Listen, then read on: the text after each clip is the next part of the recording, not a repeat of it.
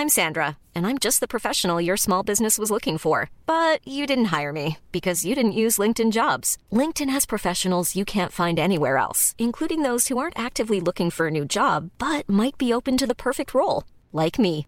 In a given month, over 70% of LinkedIn users don't visit other leading job sites. So if you're not looking on LinkedIn, you'll miss out on great candidates like Sandra. Start hiring professionals like a professional. Post your free job on linkedin.com/people today.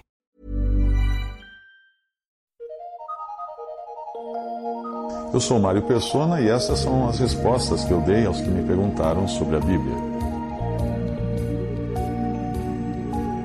Antes de mais nada, é preciso deixar claro que Jesus não morreu do ferimento causado pela lança do soldado. Ele já estava morto quando a ponta da lança entrou no seu lado.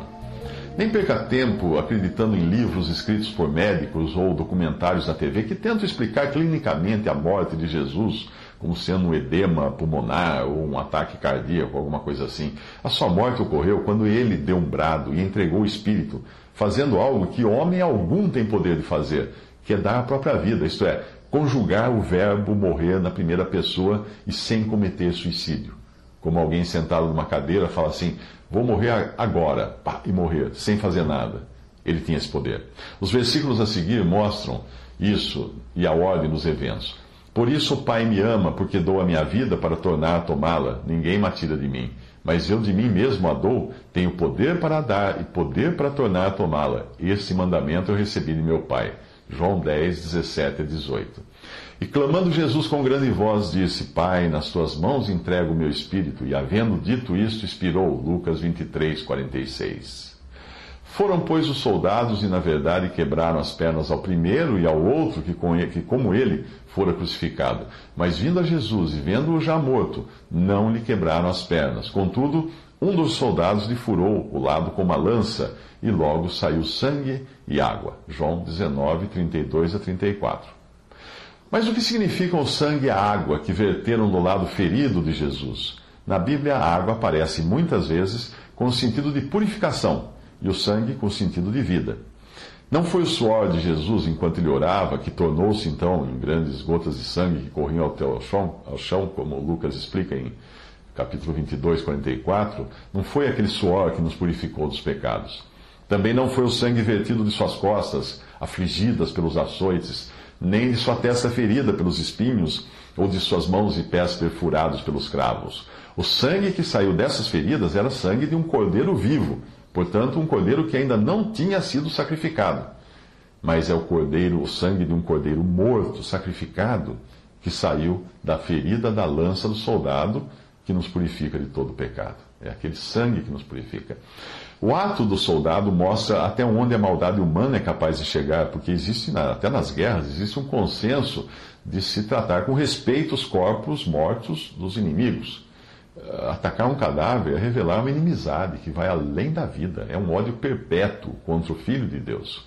O soldado romano foi apenas um instrumento nessa expressão de ódio, pois a responsabilidade recairá no futuro sobre os judeus, dos quais é dito: a casa de Davi e os habitantes de Jerusalém olharão para mim a quem traspassaram. Zacarias, capítulo 12, versículo 10. A água e o sangue que saem da ferida, que saíram da ferida de Jesus, são os elementos que possibilitaram a salvação do homem. O sangue nos fala da expiação judicial dos pecados, pois sem sangue, sem derramamento de sangue, não há remissão de pecados, nos diz em Hebreus 9, 22. E a água representa a purificação moral, conforme João 5,3 e Efésios 5,26. 1 João 5 fala desses dois elementos associados ao Espírito Santo, como levando o testemunho de que Deus nos deu a vida eterna e esta vida está em seu Filho. O sangue e a água saíram no corpo morto de Jesus, enquanto o Espírito foi derramado de um Cristo ressurreto, vivo, glorificado nas alturas. Apesar de nós não termos uh, de nós mesmos vida, esses três elementos testemunham que temo, temos vida eterna. Vida eterna em quem? No Filho de Deus.